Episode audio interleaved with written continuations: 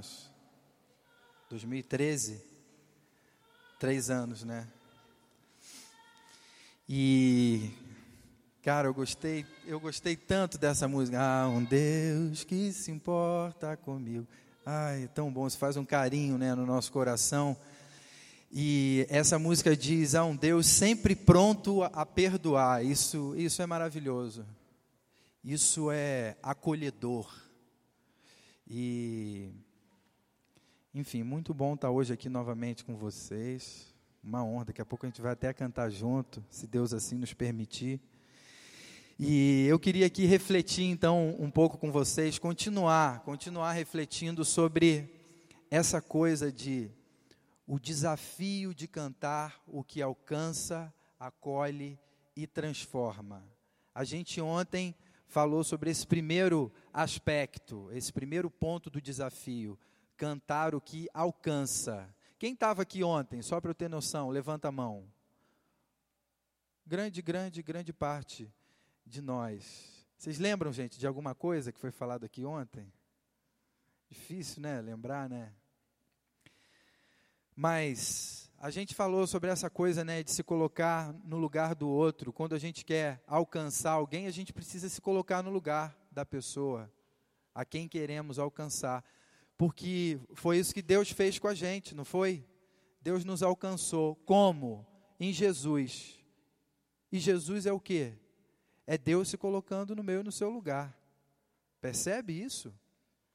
Ele veio a nós, eu falei, ele, ele se abaixou para falar com a gente assim, ó, no nosso nível, igual a gente deve fazer com os nossos filhos pequenininhos. Eu aprendi isso. Tenho um filho de um ano e quatro meses e alguém me disse, Paulo, quando você quiser falar com ele, abaixa para falar, olhando nos olhos dele. O nosso Deus fez isso com a gente. E assim ele, ele nos alcançou.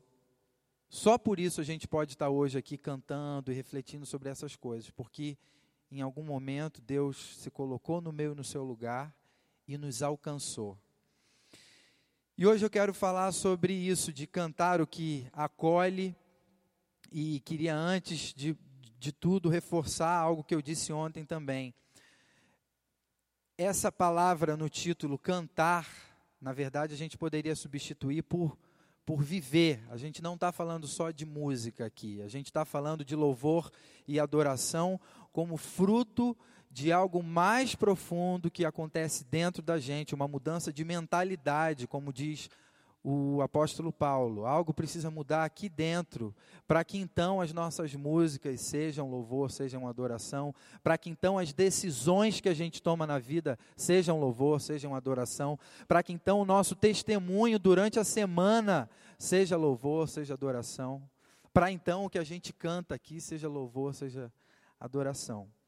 Então, olha só, eu quero ressaltar três pontos importantes, começar ressaltando três pontos importantes nessa noite. Um primeiro, uma igreja acolhedora, gente acolhedora, é, precisa é, demonstrar para aqueles que virão a ser acolhidos que é ok não estar ok. Eu sei que não está claro, eu sei que você não entendeu nada, mas eu vou explicar isso. Tem a ver com a frase da música: há um Deus sempre pronto a perdoar. Se a Igreja do Prado entende que precisa ser uma igreja acolhedora, a Igreja do Prado precisará entender isso e precisará se apresentar como uma igreja onde é ok não estar ok. E está meio estranho isso aí, pastor Paulo. O que, que houve? Explica direito. A gente hoje cantou aqui de um Deus que está sempre pronto a perdoar. E vamos ser sinceros, sem máscaras hoje aqui.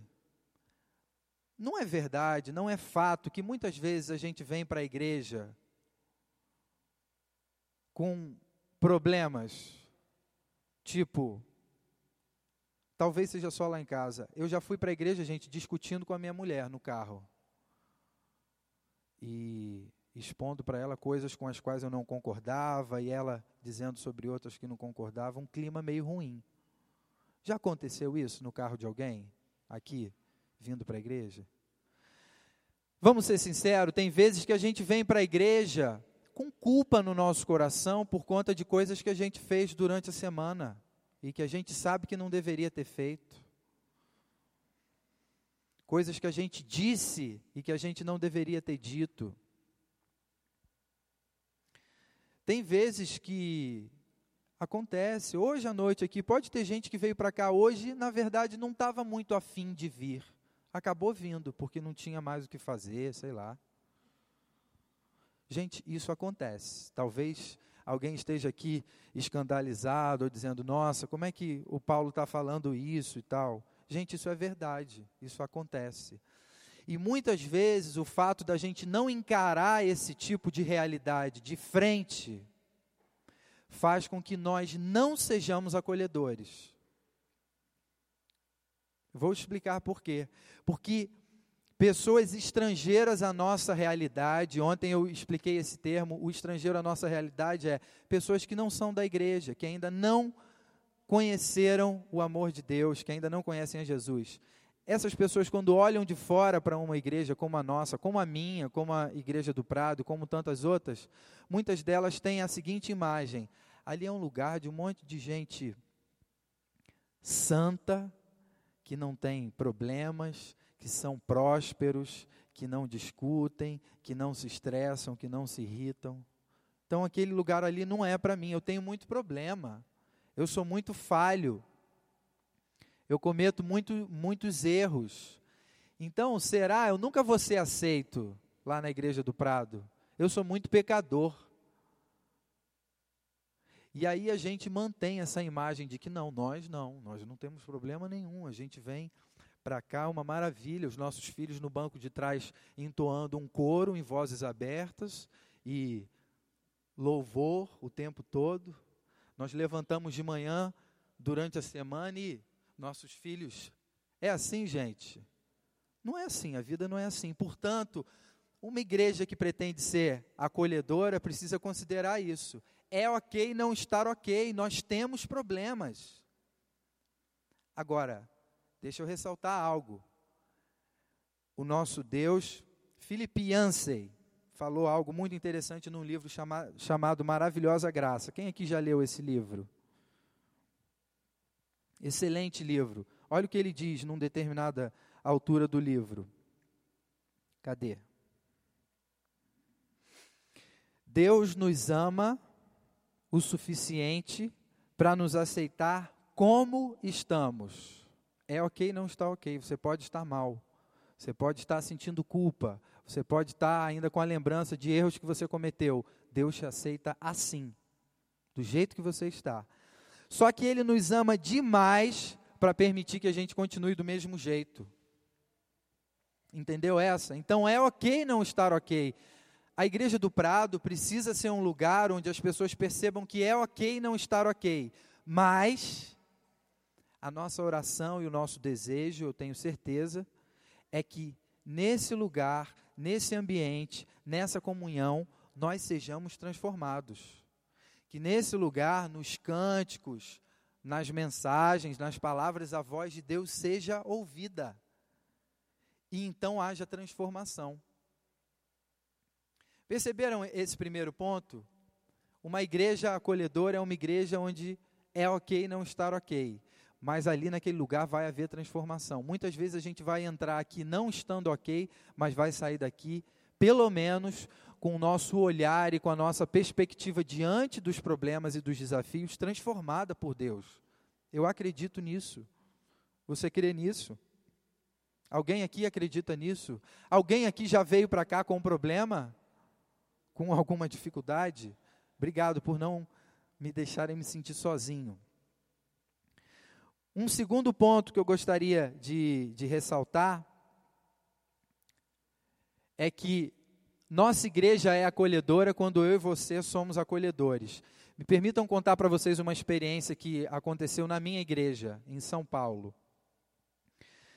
Certa vez, é, uma família que estava chegando na igreja, um, um, um, casal jovem e dois filhos, chegando na igreja, a gente marca né, de conversar com quem está chegando, para conhecer, para falar sobre a visão da igreja. E eu sempre pergunto para quem está chegando na minha igreja o seguinte: eu queria que você pontuasse para mim um ponto positivo e um ponto negativo que você que está vindo de fora percebe. Porque quem vem de fora percebe determinadas coisas que nós aqui dentro não percebemos. Quem já está aqui há muito tempo não consegue perceber determinadas coisas que quem olha de fora percebe.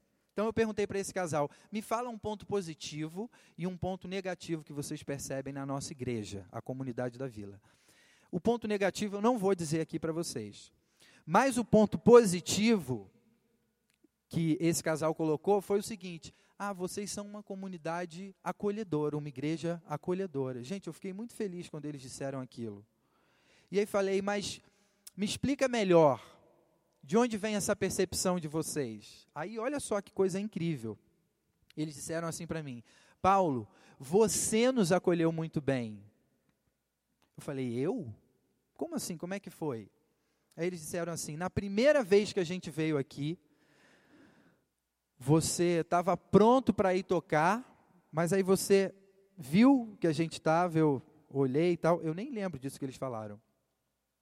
E você deixou o seu violão, sentou do nosso lado, perguntou sobre a gente, perguntou é, como, como que a gente tinha chegado na comunidade, como que a gente tinha é, né, conhecido a igreja, e aquilo ali fez a gente se sentir acolhido, e dali para frente a gente disse assim, nunca mais vamos deixar de ir.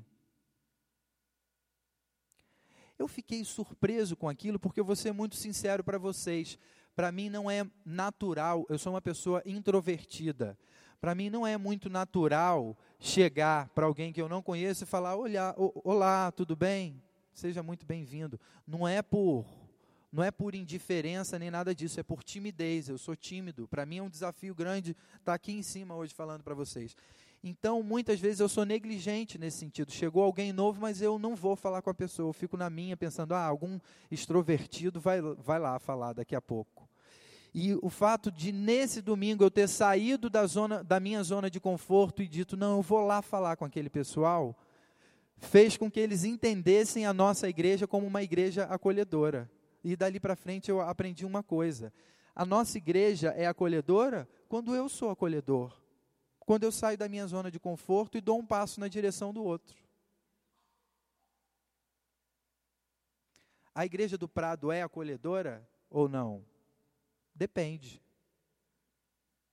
Se chega alguém aqui que nunca veio, que está vindo pela primeira vez, você se dispõe a ir na direção daquela pessoa, perguntar o nome, estar tá com ela, se aproximar? A igreja da gente é acolhedora quando a gente é acolhedor. Só ressaltando, às vezes o ponto negativo colocado por quem chega é: ah, eu não fui bem recebido lá na nossa igreja. Eu não fui recebido, ninguém veio falar comigo. A igreja de vocês não é acolhedora. É porque alguém foi, foi negligente, alguém não prestou atenção nisso. Então, nossa igreja é acolhedora quando eu e você somos acolhedores. Gente, ser acolhedor é louvar a Deus, é adorar a Deus acolher os de fora, recebê-los bem, fazer com que eles se sintam bem, isso é louvor, isso é adoração. Isso é revelar uma característica do nosso Deus, que foi acolhedor comigo e com você. Percebe? Terceiro ponto, que tem a ver já com tudo que eu falei. Nós queremos ser acolhedores não porque é legal, não porque a gente quer ser simpático. É mais do que isso é porque nós fomos acolhidos por Deus. Ontem eu, disse para vocês e quero ressaltar: a Bíblia conta que eu e você nos tornamos inimigos de Deus. Você sabia disso? Nós nos afastamos dele, nós rompemos com ele, nós, viremos, nós viramos as costas para Deus. Isso significou uma relação, um ambiente de inimizade com Deus. Já pensou você ser inimigo de Deus? Isso não é boa coisa, não te aconselho. É furada. Se desconectar da fonte da vida significa morrer. Por isso que a Bíblia diz que o salário do pecado é a morte. E a Bíblia diz que eu e você nos tornamos inimigos de Deus. Nesse ambiente de inimizade, de indiferença, de isolamento, parece São Paulo. Deus pegou e falou assim: Eu quero estar perto de vocês, eu quero acolher vocês. Então nós fomos acolhidos por Deus. E a partir de agora, a nossa adoração, o nosso louvor é uma resposta a esse Deus que nos acolheu. Como é que a gente faz isso? acolhendo. Então a gente precisa ser acolhedor, como igreja de Jesus, como um lugar onde os discípulos de Jesus se reúnem, nós precisamos ser acolhedores porque ele nos acolheu. Não só porque ah, é bacana, está na moda ser acolhedor, easy going. Nós fomos acolhidos. O que nos resta? Acolher aqueles que o nosso Deus amou. Eu acho que são três pontos que nos norteiam nessa coisa de cantar o que acolhe, o desafio de cantar o que acolhe. A gente só vai cantar o que acolhe se a gente compreender na vida da gente essa realidade, esses três pontos que eu acabei de, de, de ressaltar aqui. Deu para entender esses três pontos? Alguma dúvida? Alguém, alguém gostaria de colocar alguma coisa? Tudo bem? Podemos seguir um pouquinho mais? Quero ler um, um texto bíblico com vocês. Só lembrando uma coisa, antes, antes da gente ler. Gente, de tudo que a gente vai ouvir hoje aqui, o que vale é o que a gente decide. Queria que você guardasse isso. De tudo que a gente vai ouvir hoje aqui, o que vale é o que a gente decide. Então, tudo que a gente lê, tudo que eu falar, eu queria que você estivesse pensando nisso tudo assim, de que maneira isso pode se transformar em decisão, em prática na minha vida. Porque o que fica do que a gente vai conversar hoje aqui, do que a gente está conversando hoje aqui, é o que a gente toma de decisão. Vamos ao texto. Hebreus 13, do versículo 1 ao 3. Está escrito assim: Seja constante o amor fraternal não se esqueçam da hospitalidade. Foi praticando-a que, sem o saber, alguns acolheram anjos. Lembrem-se dos que estão na prisão, como se aprisionados com eles, dos que estão sendo maltratados, como se fossem vocês mesmos que o estivessem sofrendo no corpo.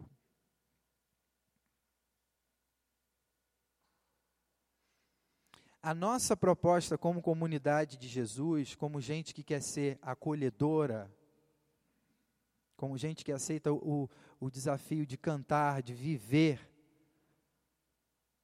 e ser acolhedor, é viver esse amor que está escrito ali, o amor fraternal. Eu até sublinhei três palavras que me chamam a atenção: seja constante o amor fraternal, e não se esqueçam da hospitalidade. Amor fraternal, essa expressão, parece uma expressão muito batida, não parece? Não parece nome de coral, de igreja? Senhoras e senhores, com vocês no palco da Igreja do Prado, coral Amor Fraternal, não parece? Ou então nome de igreja mesmo, Igreja Amor Fraternal, parece, né? dá uma ideia de uma coisa meio antiga, assim, não é muito jovem, tal, amor fraternal. Mas eu quero trabalhar com vocês o valor, a essência dessa coisa chamada amor fraternal, que é muito interessante, me chama muita atenção. O texto diz: seja constante essa expressão chamada amor fraternal. Amor fraternal, no grego, é uma palavrinha chamada Filadélfia. E aí tem uma outra expressão no texto que completa, que explica esse amor fraternal, que é hospitalidade, que no grego é filoxenia. Eu não sei, eu não sei nada disso de cor. Eu fui lá pesquisar e escrevi aí. E esse, esse radical xenia é o mesmo presente na palavra xenofobia. O que é xenofobia? Aversão ao estrangeiro. Aversão àquele que não é da minha realidade. aquele que não fala a minha língua, aquele que não me compreende, longe de mim. Não estou nem aí para você. Filoxenia é o contrário de xenofobia. Portanto, hospitalidade é acolher o estrangeiro, trazer para perto aquele que não conhece a minha realidade ainda.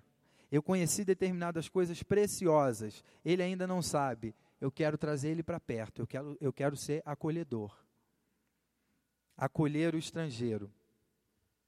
Portanto, gente, amor fraternal é um amor que eu dedico a alguém que eu não amaria naturalmente. O estrangeiro, aquele que é distante da minha realidade, aquele que não faz parte do meu dia a dia, do meu contexto, o amor por esse tipo de pessoa é um amor não natural. Eu não amo naturalmente. Eu quero que fique claro. Por exemplo, o amor que eu sinto pelo meu filho, Gabrielzinho, eu devia ter trazido uma foto dele. Vocês iam amá-lo também. Um ano e quatro meses. Gente, o amor que eu sinto pelo meu filho não é fraternal. É amor paternal, é de pai, é natural. Eu amo Gabriel naturalmente. Corre nas minhas veias o sangue dele. Eu entro numa briga com Vitor Belfort. Eu dou a minha vida por ele. Eu saio na mão com qualquer pessoa que queira fazer mal a ele porque é, porque é um instinto, porque eu amo ele demais, é precioso demais para mim. Naturalmente, ele não precisou fazer nada. Muito pelo contrário, ele só demanda um ano e quatro meses. É uma fralda atrás da outra, uma noite mal dormida atrás da outra. E ele não fala, obrigado, papai. Ele ainda não aprendeu isso. Eu estou tentando ensinar, mas está longe ainda. Contudo, eu amo profundamente. Eu dou a minha vida pelo Gabriel. Esse amor que eu sinto por ele é o amor de pai, paternal, natural. O amor que a gente está falando hoje aqui não é esse amor. Não é um amor natural. O amor fraternal é um amor que eu dedico a alguém que eu não amo naturalmente.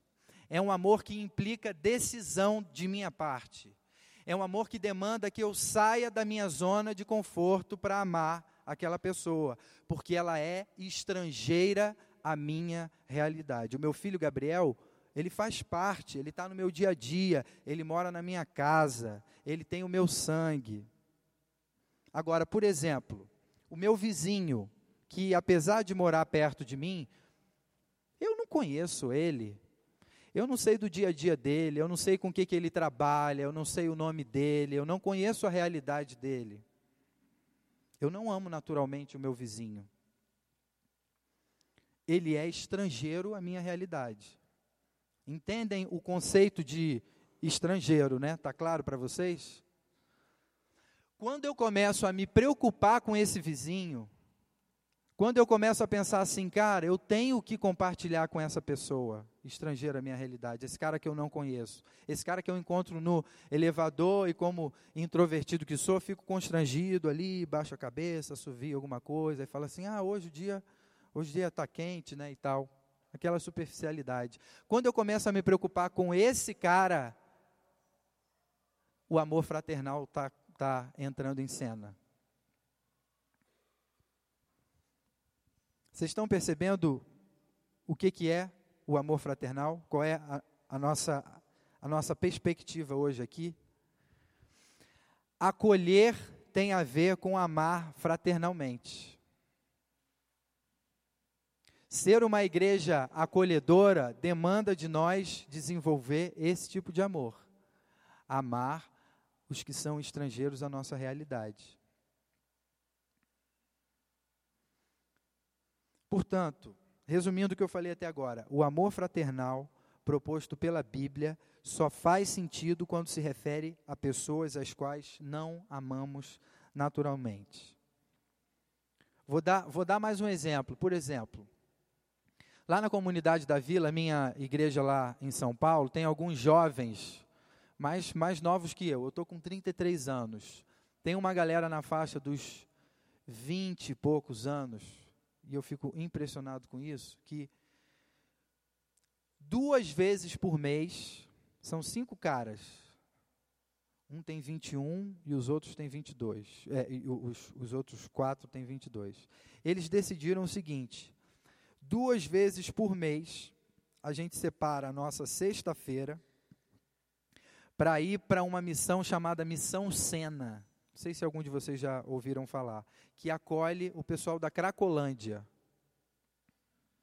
Duas vezes por mês, esses caras com seus 21, 20 e poucos anos, ao invés de sair com os outros amigos, de comer alguma parada, de ir num show, de sei lá, num culto onde a juventude esteja reunida, eles decidiram se dedicar ao pessoal da Cracolândia, drogados, que estão sendo assistidos por uma ONG chamada Missão Sena. Eu fico me perguntando, gente, esses meninos, eles não escolheram usar crack. Eles não são viciados nessa droga.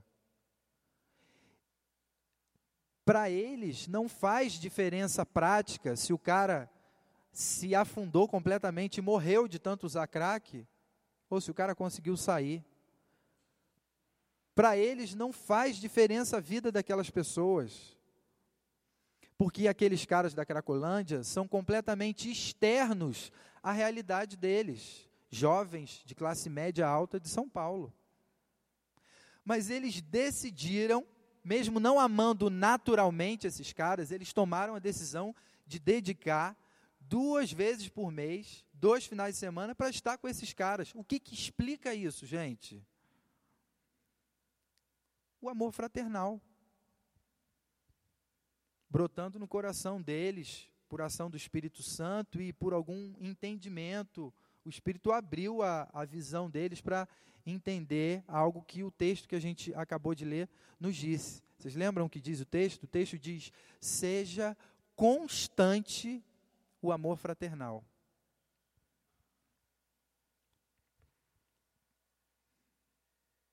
Seja constante o amor fraternal.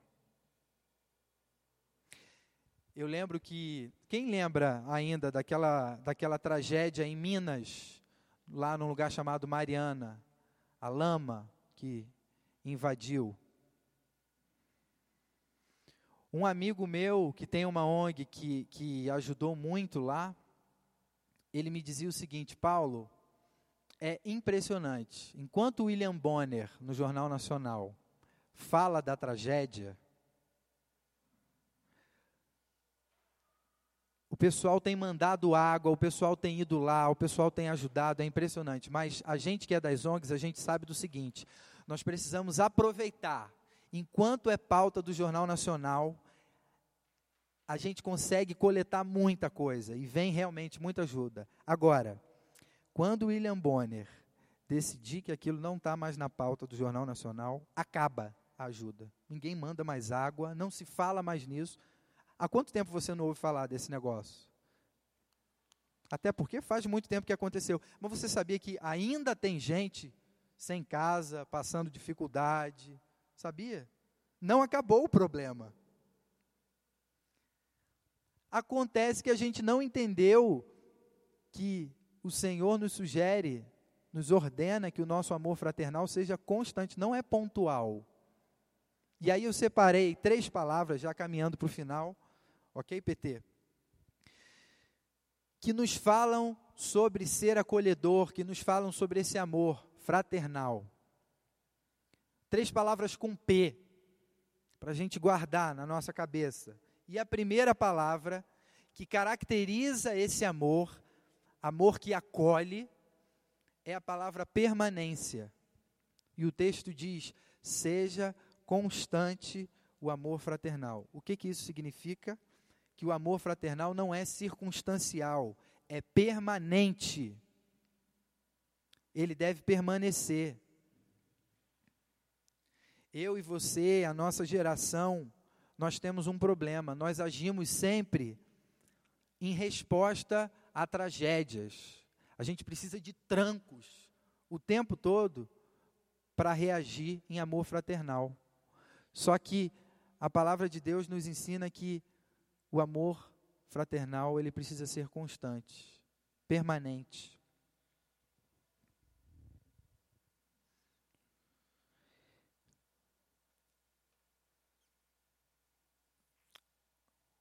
Amor fraternal não precisa de tragédias para entrar em ação, porque ele é permanente. A permanência, olha só, vamos guardar isso aqui, desse primeiro ponto. A permanência determina se é amor fraternal ou se é apenas uma paixão passageira, uma moda, um arrepio ou coisa parecida. Aplicando aqui para a nossa realidade, para a realidade da minha igreja, será que a gente tem desenvolvido no que a gente canta, nas atividades que a gente bola aqui na igreja, na durante a semana nas nossas ações no trabalho. A gente tem desenvolvido um amor que considera isso acolher as pessoas que são estrangeiras à nossa realidade permanentemente em todo o tempo. Eu acho que ontem eu comentei algo do tipo bem prático.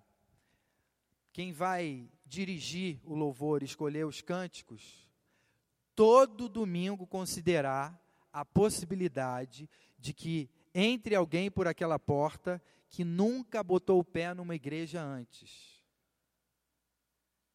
Cara, o que eu vou cantar hoje aqui, pelo menos, sei lá, uma das músicas tem que fazer sentido para essa pessoa. E talvez por ser estrangeira à minha realidade, talvez eu precise buscar falar a língua dela. Se eu não fizer isso, eu não estou sendo acolhedor. Quando chega um estrangeiro na casa da gente, eu disse isso ontem, e a gente não fala com ele, não se dirige a ele, não, não se comunica com ele de maneira inteligível, a gente não está sendo acolhedor. A gente está sendo mal educado. A Bíblia diz que o nosso amor por aqueles que são estrangeiros à nossa realidade deve ser constante. Então eu queria, gente, que isso ficasse guardado no coração da gente. A gente precisa permanentemente pensar nos estrangeiros à nossa realidade. Naqueles que ainda não conheceram o amor de Deus por nós, que se manifesta em Cristo Jesus. Essa é a, primeira palavra, permanência. Serão apenas três. A segunda palavra, prioridade. Primeira, permanência. A segunda, prioridade. O texto diz assim: Não esqueçam da hospitalidade. Foi praticando-a que, sem o saber, alguns acolheram anjos. Me permitam mais um exemplo pessoal. Eu ontem disse para vocês que nunca fui um bom aluno. E, na verdade, eu, quando menor na escola, eu era uma criança com déficit de atenção. Como é que chama isso? Hoje tem esse nome, no meu tempo não tinha. DD, não sei. DDA, eu tinha DDA. O que, que significa na prática o DDA? A professora está falando lá na frente. Se eu tivesse olhando para ela, eu não estava prestando atenção no que ela estava falando. A minha atenção estava aqui, ao redor a zona comendo solta, o pessoal brincando, bagunça, voando bola. Se eu tivesse olhando para lá, não era um bom sinal, eu estava desatento. Paulo, o que, que foi mesmo que eu falei? Igual alguns aqui hoje, talvez, se eu perguntar. Paulo, o que, que foi mesmo que eu falei? Hum, eu estava aqui viajando, não estava prestando atenção. Eu era esse tipo de aluno. Agora, às vezes, quando eu não estava olhando para ela, estava conversando aqui alguma coisa, eu estava pescando o que ela estava falando. Eu sou auditivo desde pequeno. Gente, isso me causou muito problema. Vocês não imaginam como minha mãe era chamada na escola por causa disso. E aí não entendiam, meu Deus, mas ele não vai bem, não sei o quê.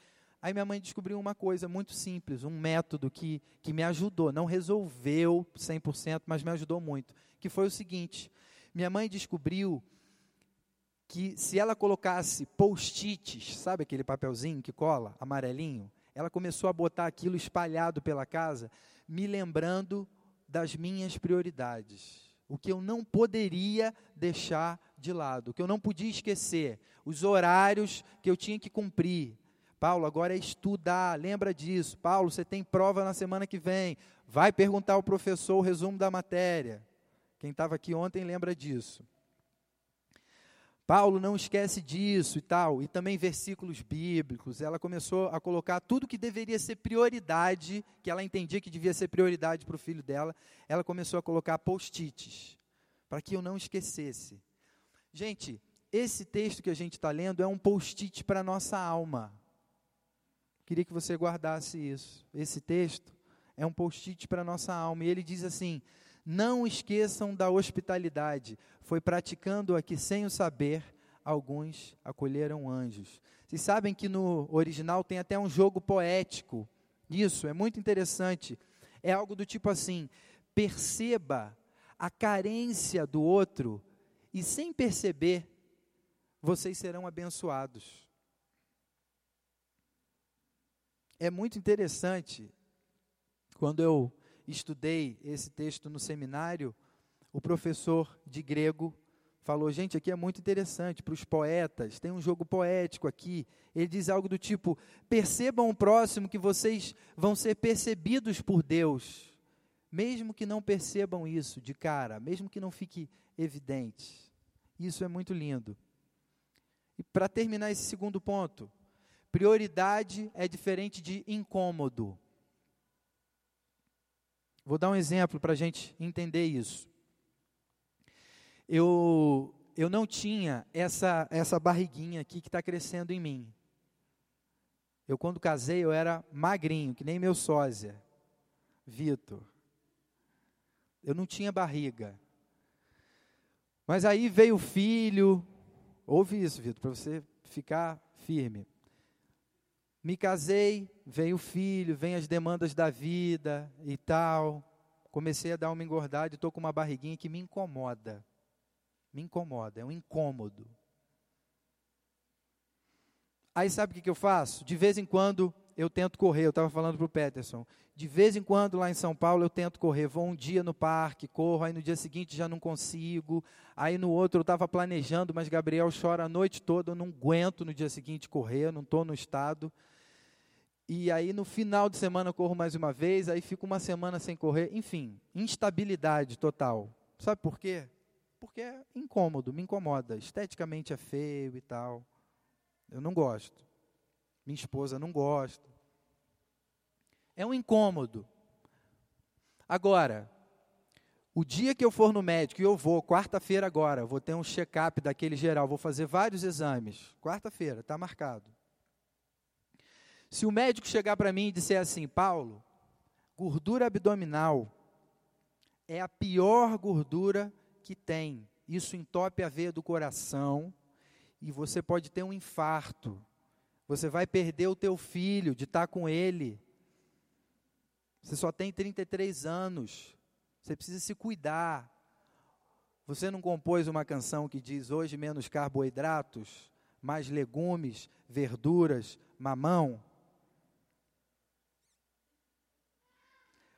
Você vai morrer.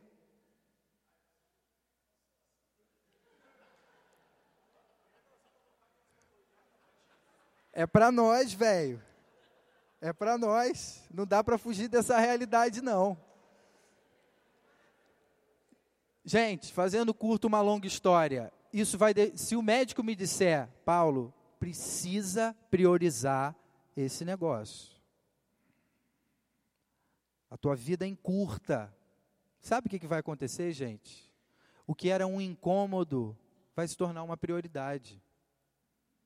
E quando se torna prioridade, sabe o que, que acontece? Eu vou botar o meu tênisinho de jogging, o short, e vou sair daquele, daquele consultório correndo. Sim, porque se tornou uma prioridade, não é mais meramente incômodo. Trazendo para a nossa realidade. Isso é nossa realidade, mas uma outra realidade. Nós, como igreja, como discípulos de Jesus, o texto está dizendo para a gente priorizar o estrangeiro, priorizar aqueles que necessitam do amor de um Deus que morreu por eles, que os alcançou, que os acolheu, a gente precisa priorizar essas pessoas. Será que nós temos priorizado os estrangeiros à nossa realidade? Ou a maioria das músicas que a gente canta não fazem sentido para os estrangeiros à nossa realidade? As nossas mensagens, e que fique claro, pastor amado, eu não estou falando da igreja do Prado, eu estou falando da minha igreja agora, que é a igreja da qual eu posso falar a minha reflexão sobre a minha igreja, será que o que eu tenho pregado na minha igreja tem manifestado prioridade para os estrangeiros a minha realidade? Eles se sentem acolhidos na minha igreja? Confrontados pela palavra de Deus, sim, mas acolhidos? Se isso não é prioridade para mim, não.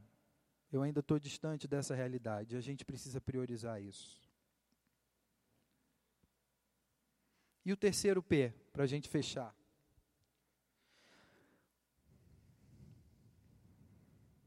Lembrem-se dos que estão na prisão, como se aprisionados com eles, dos que estão sendo maltratados, como se fossem vocês mesmos que o estivessem sofrendo no corpo.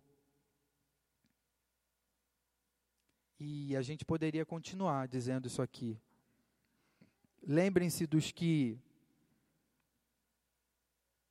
estão sofrendo a ponto de quererem tirar a própria vida. A gente tem falado muito sobre suicídio esse mês, não é isso? Setembro amarelo, lá em São Paulo, a gente tem falado muito sobre isso, a gente tem refletido sobre isso. Lembrem-se dos que estão infelizes sem saber o que vem depois da morte, porque eles ainda não conhecem a palavra de Deus. Eles não conhecem que o sacrifício de Jesus venceu a morte. Lembrem-se dos que têm sofrido sem saber do amor de Deus, se colocando no lugar deles. A palavra é projeção. E essa tem totalmente a ver com o que a gente falou ontem. Projeção é se colocar no lugar do outro. Eu quero insistir nisso. Para mim, louvor e adoração, por mais distante que pareça, tem a ver com se colocar no lugar do outro. Jesus disse que quando a gente faz pelos necessitados, pelos que estão distantes e carentes, a gente está fazendo para Ele, por Ele. Louvor e adoração é se colocar no lugar do outro. é, inquieto com a obstinação desses meus amigos, irmãos de vinte e poucos anos lá na minha igreja. Eu sentei com eles para conversar, esses que vão na cena duas vezes por mês. Eu sentei para eles e perguntei, caras, me digam o seguinte: qual é o segredo? Porque eu, quando tinha 22, 23 anos, eu não queria dedicar dois, dois finais de semana do meu mês para ir conversar com o nego da Cracolândia. Qual é o segredo de vocês? Eles falaram assim, Paulo, a gente não tem segredo não, para nós é um desafio realmente. Mas o que nos motiva, isso foi um coro de todos eles, é quando a gente se coloca no lugar daqueles caras. Muito, muitos deles ali têm a idade já do meu pai, e eu penso, caramba, eu sofro com eles. Eu me coloco no lugar deles e fico pensando, cara, já pensou eu daqui a algum tempo nessa situação? Sem ninguém, sozinho, perdi minha família, perdi o respeito, perdi a dignidade, perdi tudo.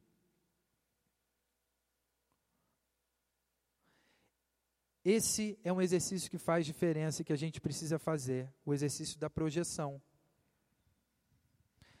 Quando a gente se coloca no lugar do outro, Deus começa a falar ao nosso coração começa a nos tocar e começa a nos ensinar, porque ele entende desse negócio de se colocar no lugar do outro. O nosso Deus é o único que se colocou no meu e no seu lugar.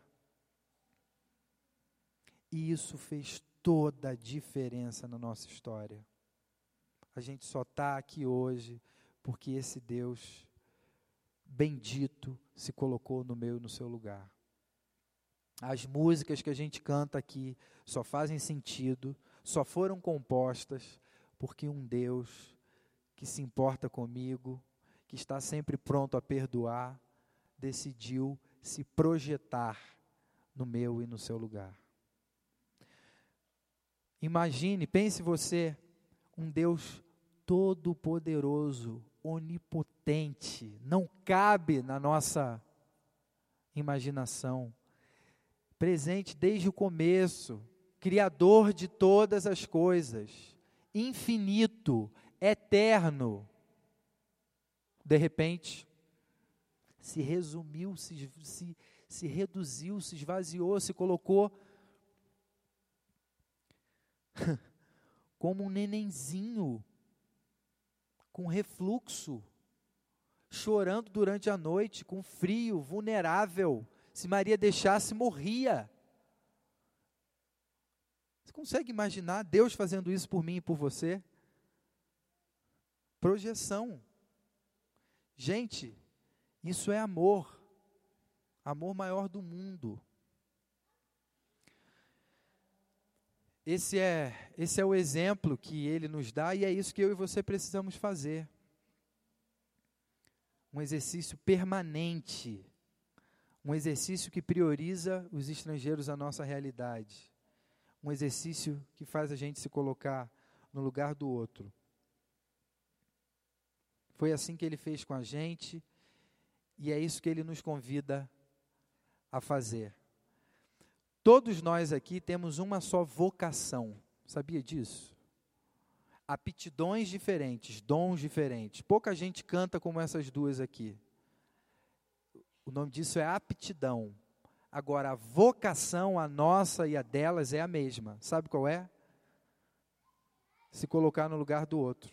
Compartilhar um amor de Deus, o amor de um Deus que se colocou no meu no seu lugar.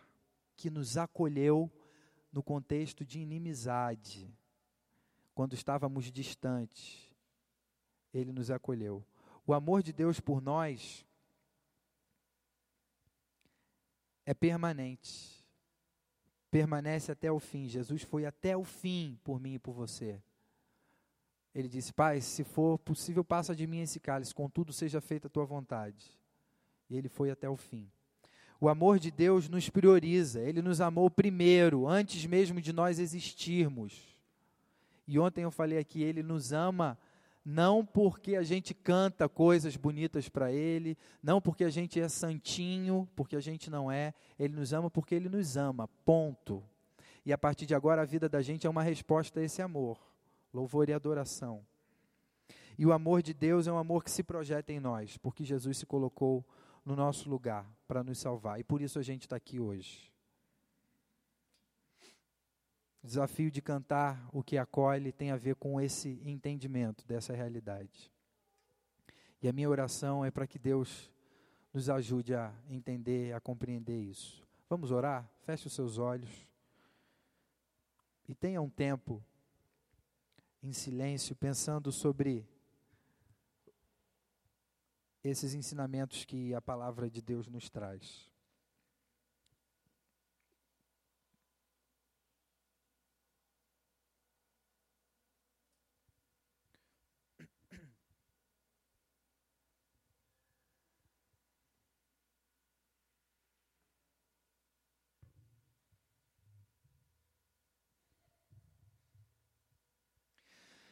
Senhor, muito obrigado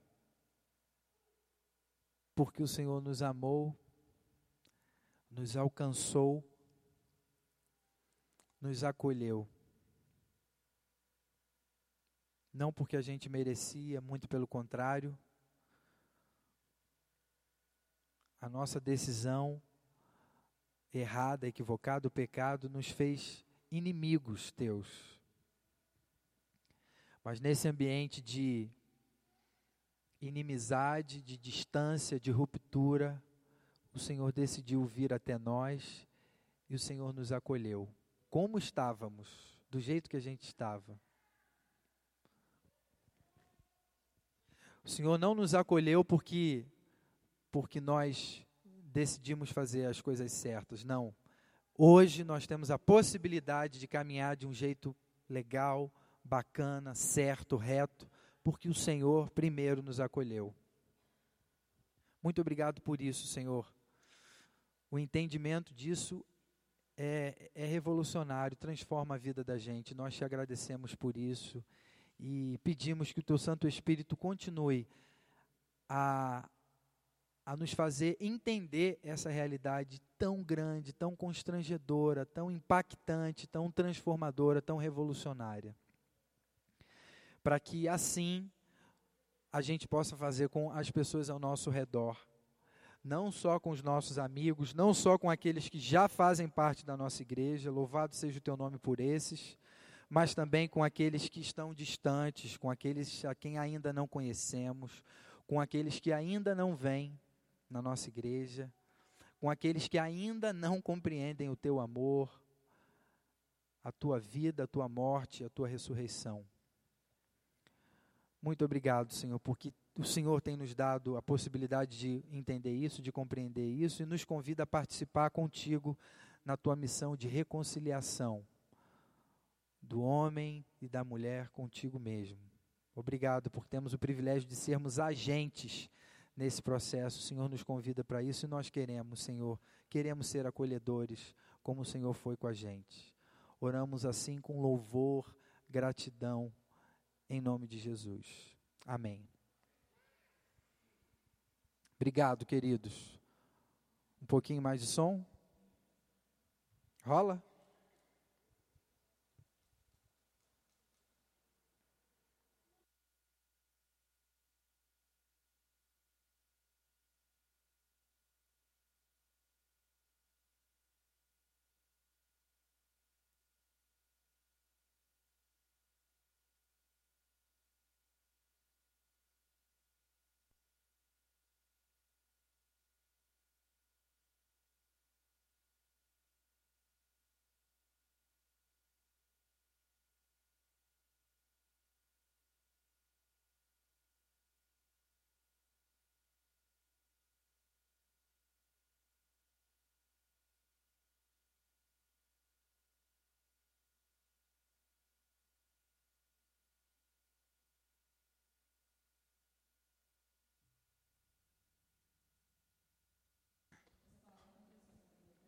Então, bora. Alguém tira uma foto aí, por favor, que deu cantando com eles. Para eu mandar depois para minha mãe.